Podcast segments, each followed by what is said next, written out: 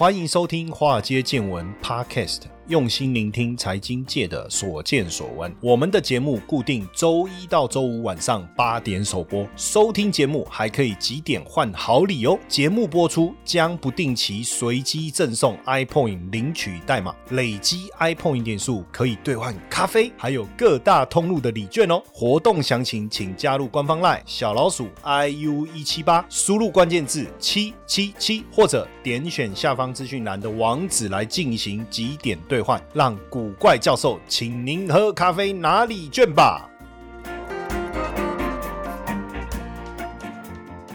股票市场千奇百怪，见怪不怪。大家好，我是古怪教授谢承彦，欢迎收听我们华尔街见闻这个。广受欢迎的，算是财经类的 podcast，好不好？那今天呢，要来跟大家聊什么？聊一下这个中国经济哈，有什么重要的看点？其实不免最最近，大家就就是很多人都是因为我在脸书有发了一些文嘛，哦，就说也很多人说，哦，我我就说我我我因为过年没有没有特别去拜拜嘛，所以我就利用呃前几天的一个空档，刚好有一个这个空档哦，就是刚好那一天呃没有什么。这个通告，那我就去走透透哈，就是去几个重要的这个庙宇拜拜嘛，因为毕竟我自己个人宗教的的关系，那我就发文嘛，哈，这样，那我就说祈求大红大紫这样，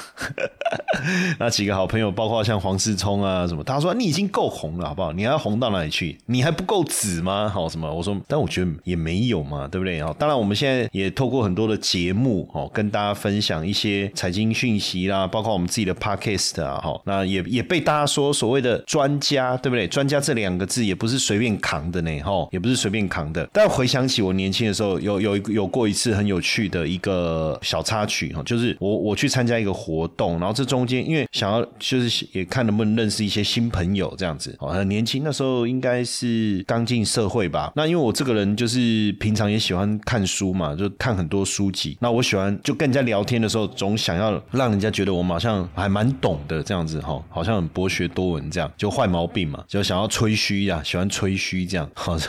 所以会成为这个这个财经专家，好像年轻的时候就已经这个埋下了这个种子，是不是？然后有有一次就参加一个活动，刚好朋友找的一个两天一夜的露营活动，然后有很多就是不认识的人，大家会一起参加。然后那一次我也我为什么会参加那个活动很好玩，是因为那时候我在这中央东路东区，哦，最近大家好像为了东区跟西区这两个名词在那里征战哦，网友说哪。来了西区就是西门町，没有西区，好什么哎无所谓了。那我就就在东区，大家那你应该知道我讲东区是指哪里了嘛，对不对哈？就是以前的同林百货哈，我不知道现在的年轻人知不知道同林百货哈。然后对面的明耀百货，就在那边逛一逛，突然有人跟我说，哎，有一个活动很有趣啊，你要不要参加两天一夜啊？我想说，嗯，好啊，就去哈。那当然就就去参加那个活动，跟参加的人在聊天嘛。那聊一聊，对方就突然讲一句话，刚开始聊得很愉快嘛，哦，那聊什么？我感觉我也是天。南地北什么好像都可以跟他呼应这样子，然后他就突然跟我说：“哎，你感觉好像什么都懂哦，可是什么好像都不懂。因为聊到什么要再深入谈的时候，好像你谈不出个所以然来这样子。对，当时因为还是还年轻嘛，当然懂了，好像懂又不懂嘛，就是你没有在某一个领域特别深入的去研究嘛。那所以那个是那一刻，当然我我的个性就是哦，哈，好像又不在意，可是其实我很在意。所以后来当然对于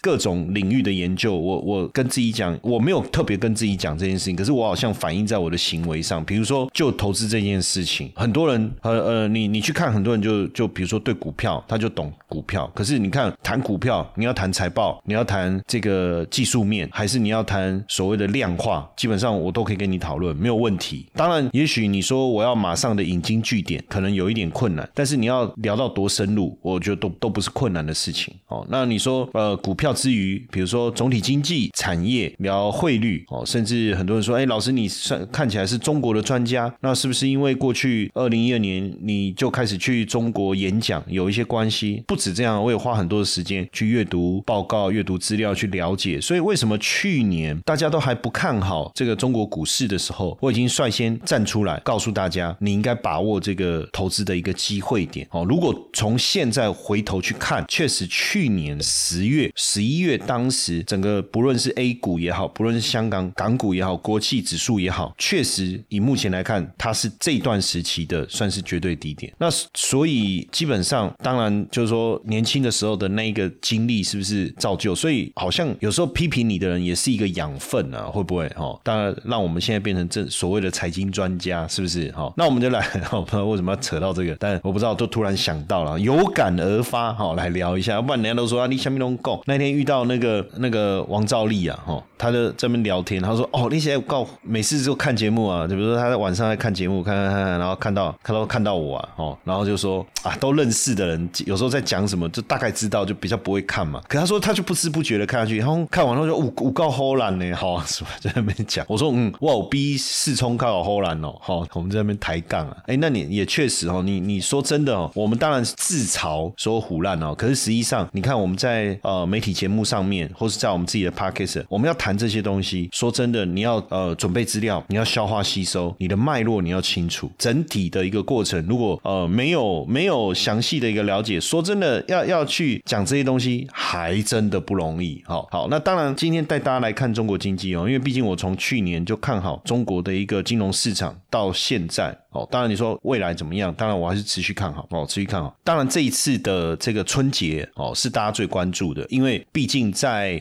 之前，哎，每天确诊人数三千七百万了，每天呢就一个月前哦，每天三千七百万人确诊哦，那大家觉得说哇，这这是怎么一回事啊？哦，要么就就所谓的防疫啊、清零啊，突然之间呢，好像没有这一回事哦，连这一次我看春晚都没有在戴口罩，没有在谈这件事情，所以当然。这个疫情的状况反映出来，对消费就会产生一些最直接的数字的反应。所以，这个中国的 COVID-19 的疫情看起来是整个和缓了哦。那春节期间也出现了报复性的旅游，春节假期中国的国内的旅游人数是超过三亿人次，跟疫情之前来做一个对比的话，恢复大概已经九成哦。很多景点都是人山人海，People Mountain People Sea 啊哈，然后连那个电影院啊也呈现了爆满的状态哦。当然。对习近平来讲是好消息，那对投资人来讲也是好消息啊！为什么？你旅游人次超过三亿，哇！比前一年同期成长超过二十三趴，比疫情之前二零一九年相比，大概达到当时水准的接近九成。那旅游的收入营业额啊，将近三千八百亿人民币哦，较去年同期成长三成，也恢复到二零一九年的七十趴以上。那在这样的情况下，当然消费力啊、营收啦，人潮不就是钱潮嘛？这是最简单了。所以各地的餐馆、旅馆都挤满了人，甚至有人只是要抽个号码牌买一杯珍。珠奶茶既然要排四千多号，你看看你会不会疯掉？看你会不会疯掉？说真的哈，就是中国突然之间减少了病毒的检测，也改变对这个病例认定的一个标准哦。那相较于之前对清零政策的一个不明朗哦，那整体来讲转变确实非常非常的大哦。不过从近期所公布的数据，重症住院跟死亡的病例已经较一月初的时候减少了百分之七十哈。那所以这一次的春节大家就没有没有。疫情的问题，反正就一定要出游，所以在他们的西城网就 trip.com 哈 trip.com 反映的是春节期间的交通也好，住宿订单也好，比去年同期增加了四倍。当然，人潮的暴增会不会让人家头痛？肯定会哈。但是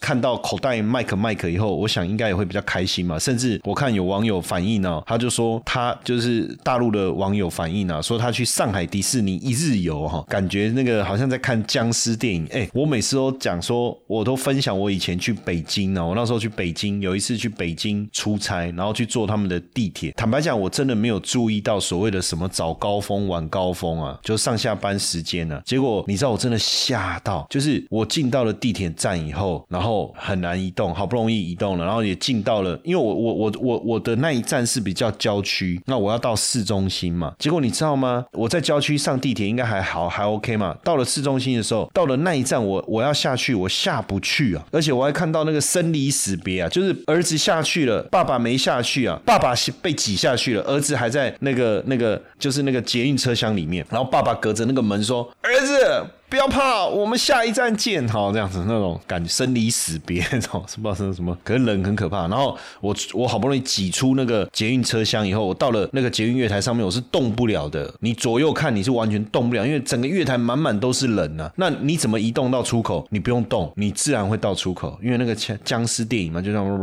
移动的方式这样。然后我看到可能很多是外地来的人吧，哦，外地来的人不一定就是不一定是观光客啊，而且那个时间会出现，应该不是观光客，外地来的人就要拍照哦，那个实在太那时候那时候我我我我我有没有把那个场景拍下来？我忘记了，但是那个画面确实蛮震撼的哦。那现在又开始出现这种 这种场景哦，但是说真的哦，这个人流人人流就是钱流，人潮就是钱潮嘛哈。包括那个安徽黄山，因为人潮太多，游游客到了半夜还下不了山呢哈。这个确实哈，就是说呃，反映整个状况。那大家都认为说过去几年哦都没有消费，这一次要好好来消费啦哦。然后电影院哇塞，票房突破这个五十亿哦，五十亿人民币的大关了哦，也就是大家开始涌入这个电影院了哈。那电影院挤满了人潮，阿里巴巴的阿里巴巴的售票系统哦，统计出来的金额哦，五十亿人民币，应该后来还有还有持续的增加，只是大家就就算了，后面的零头也懒得统计了哈。那包括你去玩，你反正你那个预约单这个排队要排的很夸张，然后有人说像长沙，其实有几个地方，我当时去大陆出差的时候，我都会特别去走一走看一看的。反正去大陆玩有一个特色，就是每个地方长 长得都差不多，因为他们的那个就是那种所谓类似那个步行街的概念啊，或者吃的东西。但我去，我喜欢吃那个长沙那种，它有一种臭豆腐，黑色的那个是还蛮好吃的。然后很多人说去旅游哦，住饭店，然后吃泡面，为什么？因为去哪里吃饭都是人呐，没有办法啊。所以这一次的这个农历春节节的假期哈，大陆的这个消费市场开门红哦，那相关行业较去年成长十二点二趴，也叫疫情也叫疫情前二零一九年成长了十二点四趴。那整体的成长的幅度相当的惊人哦。那运输哦，航空运输人次达到九百万人次哦。那空姐是形容说忙到脚不沾地啊，这是鬼还是怎样？见鬼了哈！其实应该是说脚都已经就是你一直走来走去，脚都已经跟身体都已经分开的感觉吧？是不是？哈，那整个旅游是大幅度的一个增长哈，大幅度的增长。所以现在航空公司也开始大幅度的又开始在增人哦，而且给出非常好的条件。看来整个状态是非常非常的好哦。那尤其是在大陆的这个看到这些奢侈品的消费又开始回温哦，排队啊，哈，因为毕竟奢侈品的消费，中国大陆一向是不落人后啊，他们整体的消费过去可以占到全球市场一半以上啊，你就知道有多么惊人哦。接下来就是我们今天的彩蛋时间，iPhone 零时代码 i 八七一五。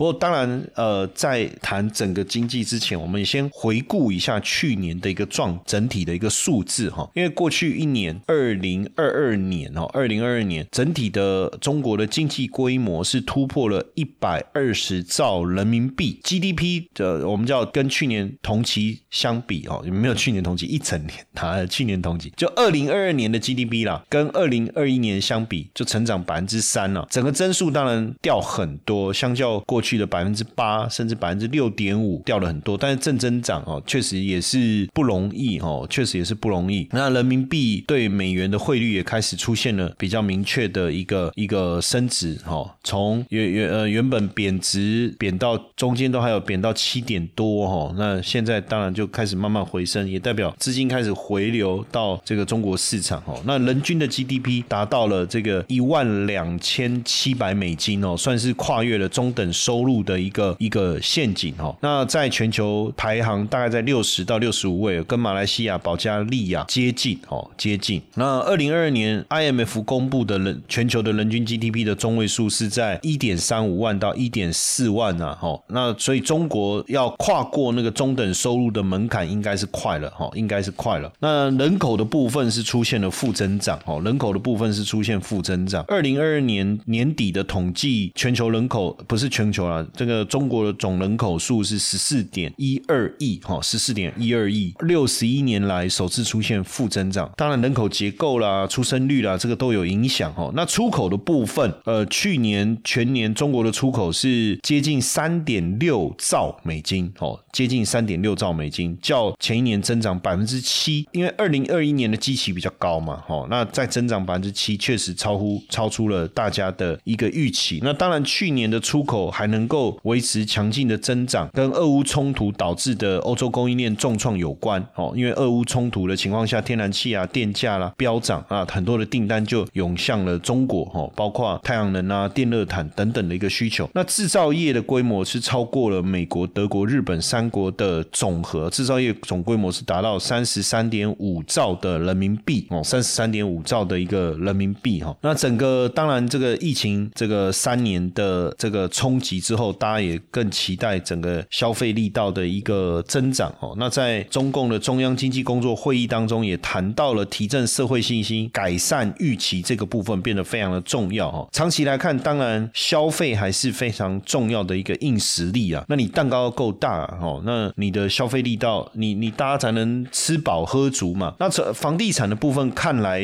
整整个应该也是经历了最黑暗的一个时刻了，哈。去年全年度的销售面积哦下降了百分之二十四啊，哈，新开工面积是下降了百分之三十九，哈，那新增投资是下降了百分之十，哈，那土地购置面积也下降了百分之五十三，卖地的收入下降了百分之四十八，那大有六成的民营的开发商前一百强。民营开发商当中有六成出现各种问题，所以去年所推的这个所谓的大陆推三支箭也好啦，各方面反正也也想办法帮民营开这些地产商止住了这个呃自由落地式的一个下滑哈。那当然现去房地产其实是蛮重要的支柱产业啦哦，所以能够把它稳定下来，其实还是很重要。那另外在呃新能源的部分哦，去年新能源的汽车销售七百二十万辆哦，增速是接近。一百趴哦，增速是接近一百趴。那太阳能太阳能的这个装机量哈，达到也也较前一年成长百分之六十哦，出口的增速达到百分之七十。那太阳能各个产业的产能已经占到全球的百分之七十到八十哦，在太阳能算是相当的成功。那几个这个比较重要的省份，像广东啦、江苏啦、山东、浙江等等，在 GDP 上面也交出了不错的成绩单哦，交出了不错的成绩单。那所以是不是整个呃，经济的状况要开始有所好转哦，看起来应该说去年充满了惊讶跟不确定性哦，充满了惊讶跟不确定性。那这个今年确实是值得期待的一年哦。最主要当然疫情的疫情当然不会突然之间消失哈，但也也也也不可逆转哦。但是经济确实会呃慢慢的正常化，慢慢的正常化。那疫情是不是能够一次过关哈？快速的达到高峰，当然能够在最短的。时间之内建立这个免疫的屏障，当然也提高了病毒的变异啦。但当然，我们我们也不会觉得说突然一次之间整个冲击就就结束哦。但是从经济层面来讲，冲击的力道一定会出现边际减弱的一个迹象。如果以日本来讲哦，疫情爆发经历过七波的这个冲击的高峰啊，从原始株到 Delta 到 Omicron 哦，像 BS four、BA five 虽然都有带来一定程度的这个影响哦。但是影响力确实越来越小，越来越小。那当然，我们不期待说中国大陆会出现一个 V 转的复苏。但是就经济的一个增长的情况来讲，哦，今年能够出现呃 GDP 五点五的增速，甚至大家原本预期的五点一哦来讲，其实应该都是有相当的一个机会的哈，相当的机会。那所以呃整体来看哈，短期高度的一个感染，在这过程中，对于工厂、对于各方面劳动的参与都。带来一些冲击，可是我们最近看到这个反攻的一个比率其实相当的高，甚至最近几个台商所传回来的数据啊，哦，反攻的比率都高达百分之九十五以上哦，所以就中长期来讲，大家当然会非常的在意整个复苏哦，整个复苏的一个情况，包括消费的一个力道哦，消费力道，所以这个时候在政策上面怎么样能够呃提升这个加速，包括你的货币政策是不是能够精准，还有在结构上面哦。能不能宽松？一方面不要出现流动性的泛滥，但也不要搞这个所谓的大水漫灌，但是能够精准的这个滴灌，哈，就是说哪边需要资金，那你的资金往哪边流，而不是全面性的一个一个蔓延，哈。那当然，在近期我们看到各个几个重要的这个省份呢，包括广东也好啦，或几个重要的城市，北上广深都有一些比较重要的经济政策，或者说喊出了一个呃 GDP 成长的一个数字，不管你讲口号也好，或者是下军令状也好，哦，下军令状也好，也都开始有一些，我们都有一些期待哈，都有一些期待。所以今年整体的数字，慢慢的，尤其是最新公布的 PI，虽然还在五十以下，但是也开始就是逐步的一个回温哦。所以整体来看，哈，整体来看，呃，市场的状态从打混战，然后到信心不足，到慢慢的呃市场恢复信心，那消费力道上来，有没有可能有一些更好的一个机会哦？更好的机会，我觉得这个也是呃我们所所在关注的哈，关注的。那当然就就在这样的一个情况下，当然整个这个经济政策的一个松绑哦，整个经济的一个政策的一个松绑，对过去的一些比较打压的行业哦，比较打压的行业，像游戏产业，我们最近也看到比较。正面的讯息，那刚才讲到的房地产业是过去打压当中非常非常大的哦，然后还有包括哇，我觉得最重要就是电商产业了。那其实电商这个领域，不不管你讲腾讯也好啊，阿里巴巴啊或是京东啊，这这些都属于我们叫做非必要消费，也就是循环消费经济啦。景气不好，那你当然这些产业一定是往走下坡。那过去几年不止景气的问题的一个影响哦，甚至甚至哈，甚至包含了这个。政策面的影响，所以冲击其实是相当相当的大，冲击是相当相当的大。所以在这样的情况下，你的政策面的冲击消失了，哦，反而是有利于政策。然后再加上景气复苏、消费所带来的这个正面的一个帮助，那对于循环性消费的产业来讲，像我我就电商啊，包括我们讲拼多多啊，包括这个唯品会啊，这些甚至美团呢，它势必它的营运状况。能够慢慢的渐入佳境，甚至回到过去稳定成长的一个轨道，对不对？这是从这个层面来看，所以不管是从政策面来讲，从消费面来讲，都会有这样的一个迹象。所以这个也是为什么呃相关的类股在这个香港挂牌，在也是国企股，也是恒生指数的这些成分股当中，跟这个内需经济，尤其是电商经济相关的。股票在从去年这个当这个传出谣传了，那时候一开始是说，哎，可能这个疫情会松绑哦，然后这个他们的卫健委突然说没有没有这回事，可是后来证实松绑了，从那时候开始股价就开始狂飙，涨幅都非常非常的惊人。当然你从低点来看涨幅很惊人，但是从基期来看还是相对低啊。简单来讲，一百变成十，跌了百分之九十，十涨到十五叫做涨了百分之五十，可是实际上十五。还是一百的百分之十五而已啊！不知道大家有没有理解我这个数字的意思？我从一百跌下来，跌到十，跌了百分之九十。我从十开始涨，涨到十五，涨了百分之五十。可是这个十五还是只是当时一百的百分之十五而已啊！哈，所以未来当整个产业的利多、产业的这些好消息持续的出来，我们刚才跟各位讲，从去年的整体的数字来看，对比到今年整个春节的一个数字来看，哦，那接下来，我我当然也不太可能股票市场就一飞冲天。可是当时跌最深的就是中概这些族群。那这些个股，我刚才点名的，不管是腾讯也好，阿里巴巴也好，哦，美团呐，京东啦，对不对？这些股票，百度啦，都是我们所谓的 MACI China Free 五十不含 A 股及 B 股当中的成分股，这当中的成分股。所以这个指数其实也很明确去看到，什么叫 MACI China Free 五十不含这个 A 股及 B 股。简单。来讲，就是外资特别关注的 MACI，MACI 中国指数里面，它告诉你有哪哪些。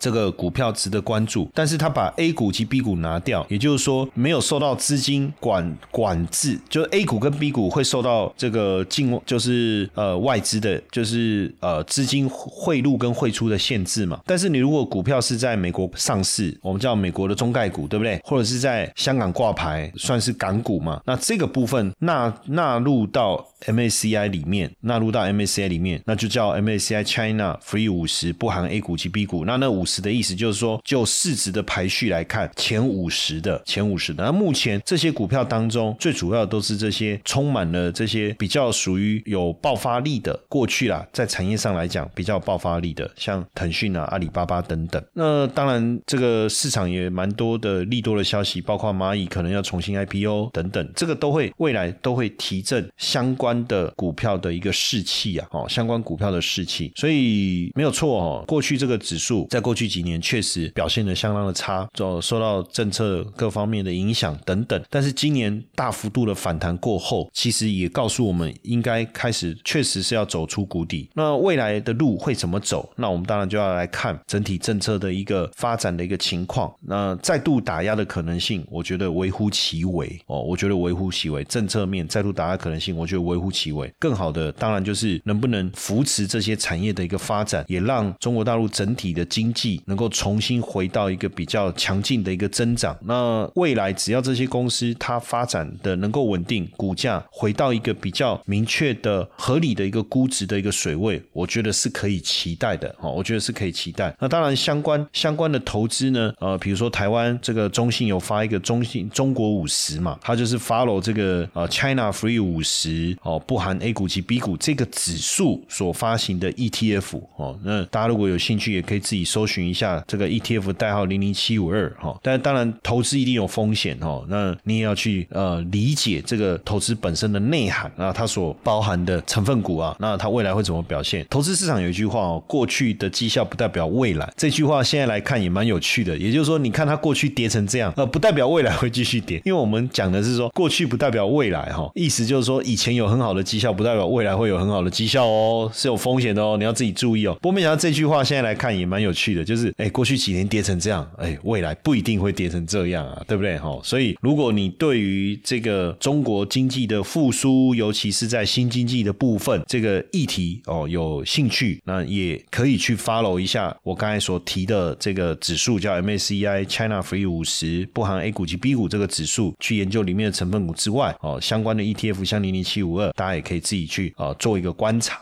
嘿，各位铁粉们，如果喜欢华尔街见闻，请大家多多按下分享键，让更多人能听到我们用心制作的节目。你们的一个小动作，是支持我们节目持续下去的原动力哦，快去分享吧！